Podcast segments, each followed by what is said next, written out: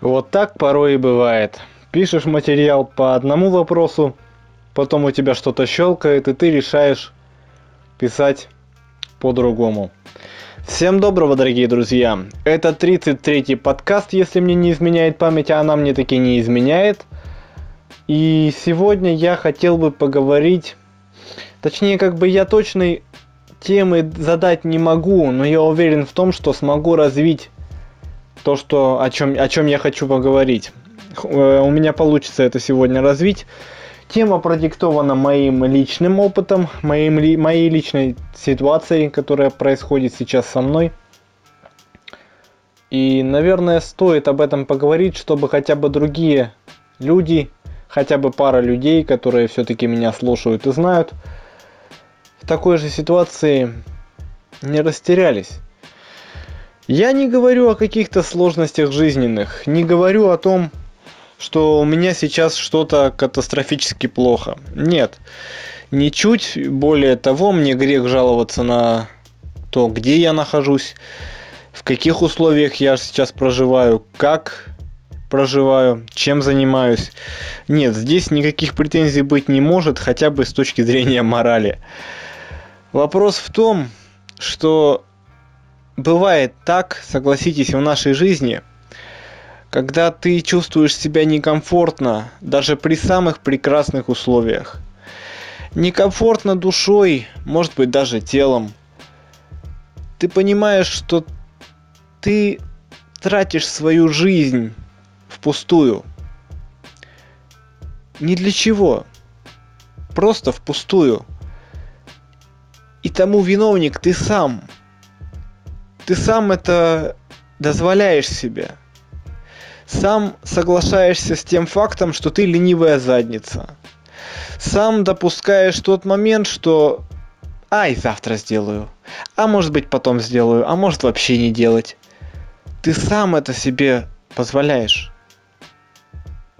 И ладно бы, если бы кто-то тебя заставлял что-то делать тогда уровень сопротивления тому или, или иному действию, он сильнее чаще всего и более обоснован, ну, с точки зрения твоей хотя бы. А здесь такого нет. Здесь ты сам правишь палом. И как же справиться с этим, с этим состоянием? Некоторые люди, родные мне люди, упрекают меня в том, что я учу людей тому, другому, третьему. Грубо говоря, учу людей жить, хотя сам не понюхал пороху, что ли, по жизни. Ну, если выражаться просто. Проживи сам, потом учи других. Я не знаю, как к этому относиться. Как я вижу и понимаю, вижу отклик у людей, то, что я делаю, людям интересно, важно. Я говорю именно о подкастах. Именно о моем, жизнь, э, о моем отношении к некоторым вещам, которые я описываю в подкастах. Людям это интересно, мне это приятно. У каждого есть право на свое мнение. Моими близкими и родными не особо приятно, не особо тепло принимаются мои попытки подобного рода развития. Может быть, даже это будет своего рода исповедь.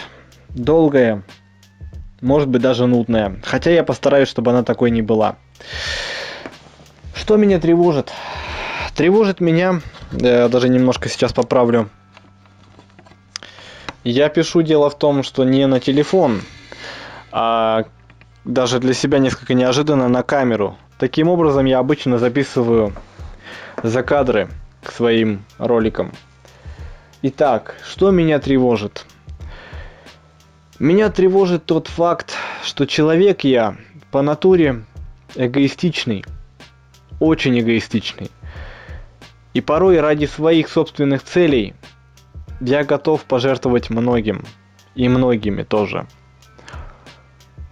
В данный момент я не могу сказать, что нахожусь перед каким-то серьезным жизненным выбором.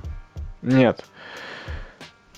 Моему спокойному, размеренному жизненному состоянию нынешнему позавидуют многие. Потому что многие хотели бы так жить, как живу я. Но не я. Так, случи... так случилось в моей жизни, что в свое время я уехал в город. И мне казалось, что это новая ступень для меня, для моего развития, на тот момент для отношений, в которых я состоял. Уезжая никуда, в никуда, буквально ни с чем, я боялся. Разумеется, я боялся города. Боялся того, что там может со мной произойти. Банально считал, что через 2-3 дня я... Ну ладно, через 2-3 недели я свалюсь, и меня привезут домой чуть ли не на скорой. Однако оказалось, что город – это именно то, чего я всегда искал. И притом не в отношении разнообразия различных возможностей, не в отношении каких-либо э, развлечений и прочего. М-м. Парадокс состоял в том, что я для себя уяснил. Мне нельзя давать волю в расслаблении.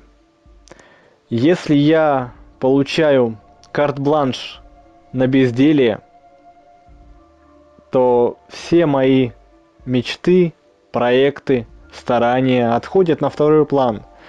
Потому что что? Да, я могу полениться. Я могу не выполнять ту или иную работу. Я могу не беспокоиться насчет еды и питья. Я могу не волноваться насчет работы, потому что я стараниями государства получаю пенсию. Небольшую, но таки ее получаю. Город же заставил меня крутиться, заставил меня жить, потому что что такое город? Это клака, в которой если ты не крутишься, тебя она засосет, и ты превратишься ни во что. Ты исчезнешь. Как человек ты растворишься в городе и исчезнешь.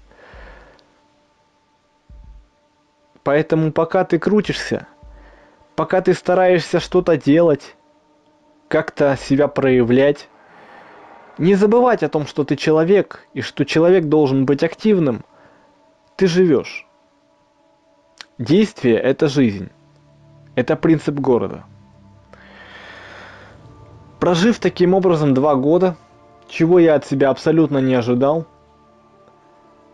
я был вынужден вернуться. Конкретных жизненных ситуаций приводить не буду – поскольку они особо роли не играют. Но я вернулся. Сейчас я нахожусь в области, там, откуда я уехал. И все бы хорошо. Я живу на всем готовом. Не нуждаюсь в принципе ни в чем. Занимаюсь тем, что мне нравится. Делаю то, что мне нравится так, как мне нравится. Но именно из этого и вытекает основная моя проблема. Я расслабился. Я стал ленивым, унылым говном. Я таким был и раньше, тут никто не спорит. И в городе я был таким же. И вряд ли когда-то стану другим. Но там действие, которое ты должен был делать для того, чтобы жить, создавало не просто иллюзию того, что ты живешь, а действительно в действии показывала то, что такое жизнь. Здесь, не удивляйтесь, я не выхожу сутками, неделями. А дальше что? Ну, я имею в виду из дома. А дальше что? Дальше лето, осень, весна, зима и снова – и вот эта собственная, самоличная предопределенность, которую я себе сам дал, меня и удручает. Казалось бы, в этом нет особой проблемы. Казалось бы, сделай шаг в сторону и получишь все, чего желаешь. Это все есть. Возможность есть желание. Желание. Все упирается в желание. Две субстанции, которые борются в человеке чаще всего, это желание и выгода. Можно много чего хотеть, но если есть возможность получить что-то, не, прилка... не прикладывая к этому усилий, мы наверняка выберем второе. Сейчас у меня есть желание оказаться там, откуда я уехал. Желание это оформилось в конкретную идею. Но пока пока я выбираю выгоду. Нахождение здесь мне выгодно. Тяжелая моральная ситуация. Не тяжелая такая. Хитрая моральная ситуация состоит в том, что я отягощен тем местом, в котором нахожусь. Но мне выгодно там находиться. В этом парадокс. Казалось бы, не хочешь, не находись. Но в данный момент я не могу себе позволить уехать туда, куда хотел бы. В силу определенных жизненных обстоятельств в свое время я, скажем так, возненавидел то место, где живу и нахожусь. Не людей, которые находятся здесь. Возненавидел место. И не так давно, около полугода назад, это место, а точнее люди, которые здесь живут и находятся, дали мне еще один повод убедиться в том, что моя ненависть не беспричинна. Это такое место – если ты сюда приезжаешь, ты подписываешь договор с самим собой, что ты готов заклякнуть здесь. Это самое страшное из того, что может произойти со мной как с человеком. Самое страшное, чего я ни в коем случае не хотел бы допустить. И поэтому мне так хочется отсюда уехать. Казалось бы, родные места, дом – родные, друзья. Ну ладно, друзей. Все мои друзья в сети. Не то чтобы их здесь не было, просто они действительно все в городе. Кто-то еще где-то, кто-то еще где-то. И получается, что жив я не здесь. Живу, существую не здесь. Конфликты, которые возникают у меня с родными, как и у любого человека, не добавляют мне оптимизма в отношении того, что у меня здесь есть будущее. И основная моя цель сейчас – найти способ для того, чтобы перебраться жить в город снова. Я уже сказал, что это своего рода исповедь, и может быть даже неправильно то, что я делаю сейчас. Может быть даже это неэтично. Но я хочу об этом сказать, потому что порой ты осознаешь, что тебе сказать об этом некому, и ты молчишь. Молчишь день, неделю, год, десять лет об этом молчишь. Но однажды это вырывается из тебя такой пружиной, таким тротилом, вернее, таким взрывом, в таком тротиловом эквиваленте, что потом уже нет сил разгребать все, что происходит, все, что произошло, все, что случилось после взрыва. Я люблю по-своему место, в котором нахожусь. И в то же время его ненавижу. Странно? Да, наверное, странно. Но это так. Я вижу свое будущее там, в городе, за 600 километров от моего нынешнего местонахождения. И не могу с собой ничего поделать. Я верю в то, что мысль материальна, в то, что рано или поздно, а точнее, скорее всего, рано, я переберусь туда, куда желаю.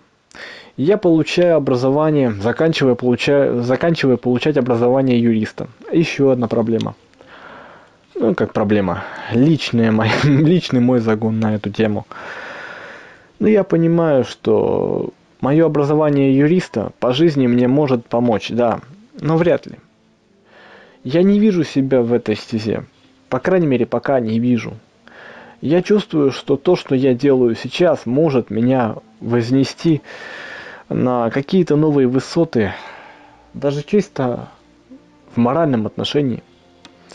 Я неспроста начал это делать. Я уже говорил об этом в прошлом подкасте, посвященном 200 подписчикам. Мне хочется показать людям, что любой человек при желании может стать знаменитым, важным, нужным, интересным. Моя задача в этом тоже. Одна из первых моих задач показать таким, как я, людям с ограниченными возможностями, что все в этой жизни возможно, стоит только захотеть и продолжать идти к этому. И надеюсь, у меня это получится, потому что я вижу, что возможность это показать у меня есть. Вся моя блогерская деятельность направлена на это. Люди, которые подписались на меня, не знают, что я инвалид. И пока я не сниму об этом какое-нибудь грандиозное видео, не покажу себя во, всей красе, так скажем, никто об этом не узнает. Я не горжусь тем, что я такой вот весь больной, разбольной якобы, ну как это можно услышать сейчас. Пытаюсь показать, что вот смотрите, я больной, я сумел сделать то-то, то-то и то-то. Я ничего не сумел сделать по жизни. Нужно смотреть правде в глаза. Не сумел. И можно также сказать, что от чего бы не здесь, где ты сейчас находишься, не начать добиваться тех успехов, которые тебе требуются. Не вижу я их здесь. Не чувствую. Это то же самое, что заставлять писателя писать книгу. Заставлять его ее писать. Он не хочет, у него нет вдохновения на это. Но его заставляют это делать. И он делает это уже не душой, а надобностью. И, соответственно, в книге, в произведении, в песне, в картине, во, в чем угодно, видео нет души. Не чувствуется той отдачи, которую вкладывал автор. В городе я был свободен. В городе я понимал, что если я остановлюсь. Я перестану жить. Я чувствовал себя живым. Здесь, к сожалению, этого нет. И это не проблема выбора. Проблема выбора всегда стоит перед людьми. Когда было по-другому? Даже покупать или не покупать мороженое – это проблема выбора. Выбор мной давно сделан. Основной вопрос состоит в том, как заставить себя предпринимать действия для того, чтобы достичь цели. Как перенацелить свои стремления с банальной выгодой на действия. Как заработать достаточное количество денег для того, чтобы приобрести, например, кое-какую технику еще вдобавок к той, которая уже при приобретена, на которую, собственно, и пишется сейчас этот подкаст. И еще сотни, десятки этих самых «как» нужно обрисовать перед собой. Но для того, чтобы взять в руки карандаш,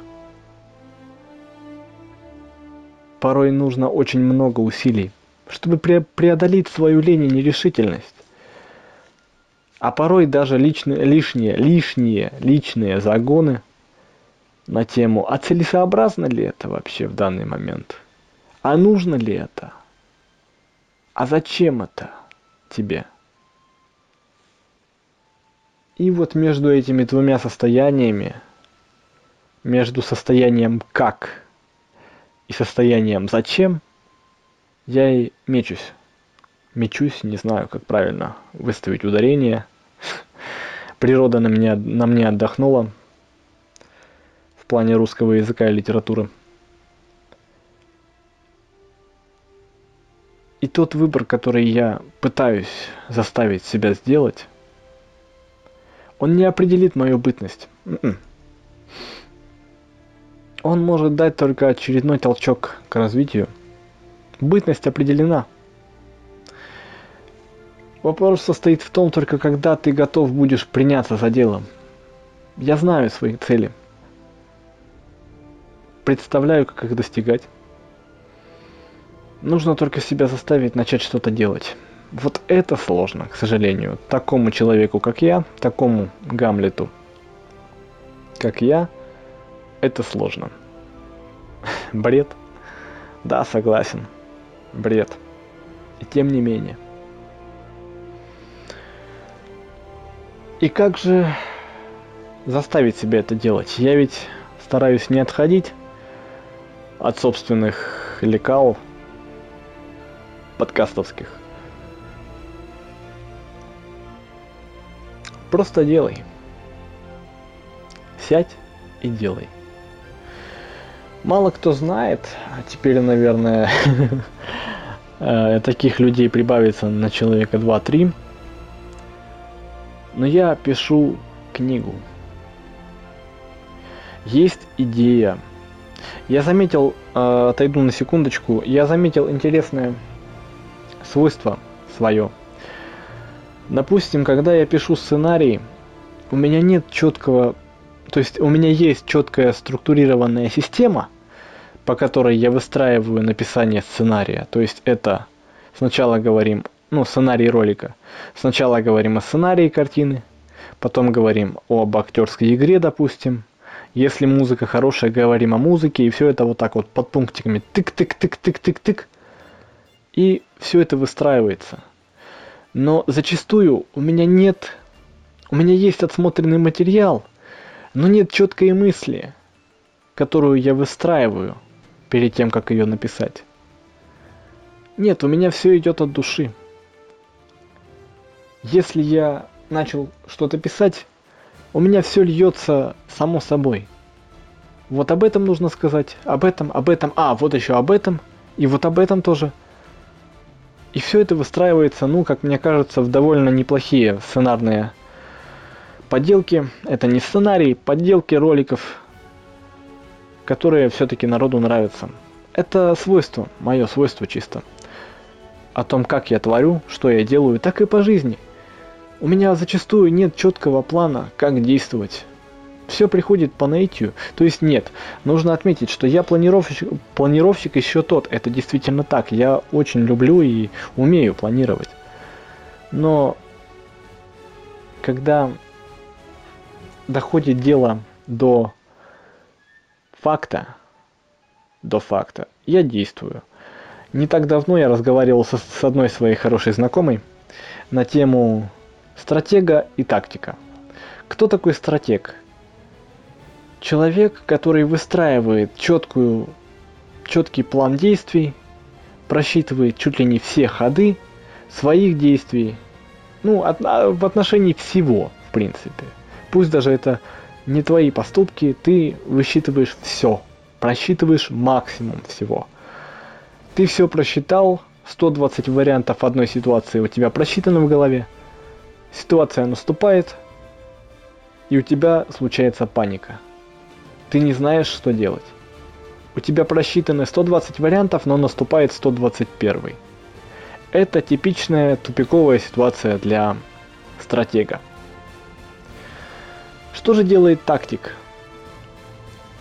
Ему не нужна, не нужен план изначальный, да, для каких-либо действий. Он может посмотреть на этот план, который даст ему стратег, но действовать будет чаще всего по ситуации. А если грубо говорить, то от себя. Скажем так, пример хорошего стратега – это Рокоссовский. Константин, Константинович, если я правильно помню, Рокоссовский. Блестящий полководец Второй мировой войны, притом не русский, поляк, урожденный поляк. Он был прекрасным стратегом. Тактиком был Василевский. К сожалению, я не помню его имени. Он погиб. Был ну, он погиб, он как бы, нет, понимаете, нужно очень грамотно понимать, если, я, может быть, не, не очень правильный пример взял, но очень яркий. Его американское, э, господи, американское, немецкое командование в своем, в свое время называло, он имел прозвище гроссмейстер или шахматист. Он настолько грамотно выстраивал стратегию, да, парадокс ведь, правда? Стратегию действия и потом ударял по этой стратегии, следуя этой стратегии, что мало кто мог ему что-то сопоставить, противопоставить, вернее. Но он был тактиком. Он умел действовать по ситуации. Любой стратег может действовать по ситуации, но это вопрос прокачив... прокачанности его умений. И он погиб в 44-м в борьбе с, э, в перестрелке с э, Амери... Э, опять американской, да что такое, украинскими ОУНовцами, которые вот внуки их, правнуки сейчас устанавливают новый порядок, установили на Украине. Он был блестящим тактиком. И я по жизни тоже тактик. Я просчитываю все ходы тоже но действую чаще всего по интуиции, по тому, как мне подскажет сердце. Все то, что мне подсказывает сейчас сердце, я рассказывать не буду. Но оно шепчет мне, что мне удастся сделать то, что я хочу. Не все в курсе. Ну давайте конкретные три примера. Три цели – Цель первая – это попробовать перебраться в город. Не попробовать, а перебраться в город. Это случится. Это будет. Цель вторая – попробовать, а точнее точно завоевать, выразимся фигурально, пьедестал новосибирского кинообозревательного блогинга. Насколько я знаю, таких э, ребят у нас в городе маловато если они вообще есть. Должны быть, но их маловато. И третья цель – это написать ту книгу, которую я начал писать. Это не стимпанк, это не дизельпанк. Это снова перемещение во времени. И история строится вокруг одного героя-одиночки Джона Уика, кто в курсе. Героя-одиночки, который живет в будущем. Такой вот петля времени, лупер э, некоторый, да. Он живет в будущем и служит убийцей. А точнее, он исправляет прошлое. В будущем есть определенная каста людей, организация, да и вообще люди, которые могут перемещаться во времени. Все это стандартно, согласен. И они своими действиями пытаются повлиять на ход истории. Отсылают людей в прошлое для того, чтобы те рассказали своим предкам о том, что нужно сделать, как нужно сделать. И я хочу попробовать сделать из этой идеи фантастическую книгу. Не сколько фантастическую, сколько психологическую. Не хочется полностью ударять ее в фантастику, хотя начинается она именно так. Почти дописана первая глава. Начал я ее давно. Опять же, моя лень виват – она начата уже около полугода назад, но я вот все никак не могу добить первую главу. И тем не менее, Хочется дописать эту книгу. Это очередной виток моего творчества. Еще один виток это рэп, к которому я неожиданно вернулся даже для себя. И там тоже есть определенные планы. Все упирается в то, что готов ли я осуществить эти планы? Готов ли ты осуществить эти планы, через себя переступая? Сейчас ты сидишь, слушаешь этот подкаст, зеваешь, что-то ешь, пьешь. Спроси себя снова – что ты сейчас мог бы делать, вместо того, чтобы сидеть и слушать этот подкаст?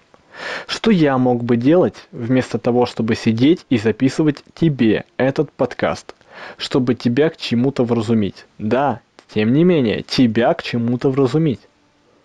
Что я мог бы делать? Вот так подумай, под, под, под, подумать, если. Ведь много чего. Мог выйти на улицу проорать что-нибудь. Мог слепить снежного человека, я не знаю. Да куча вариантов. Но когда на тебя находит такая безысходная, даже не депрессия, некоторая пародия на депрессию, тебе действительно не хочется делать ничего. Вообще. И надо сказать спасибо блогингу в моем отношении, потому что сейчас, после записи этого подкаста, я займусь записью закадра к очередному выпуску. Это действие, которое не дает мне окончательно загрузиться в матрицу и не погрязнуть в ней. Хочется сказать напоследок следующее. Как жить, к чему стремиться, чего достигать, с кем быть, всегда решать только нам. Всегда решать только нам. Если ты веришь в Бога, ты скажешь, что Бог послал тебе испытание. Бог послал тебе выбор. Бог послал тебе человека в награду. Но жить или нет с этим человеком, получать или нет эту награду, принимать или отвергать выбор, который тебе дается, решать только тебе – этот подкаст я не сколько писал для вас, сколько для себя. Для того, чтобы через время, а может быть даже и сразу, переслушать его и может быть снова что-то для себя понять. Может быть что-то перещелкнет во мне и поубавится того пессимизма, который у меня сейчас правит балом. Хочется в это верить. Еще раз всем спасибо за то, что дослушали. Я почему-то уверен, что пара человек есть таких, кто дослушает до конца. Вам отдельное спасибо. Я не претендую на притчу в языцах, на героя, на звание героя, на что-то прочее.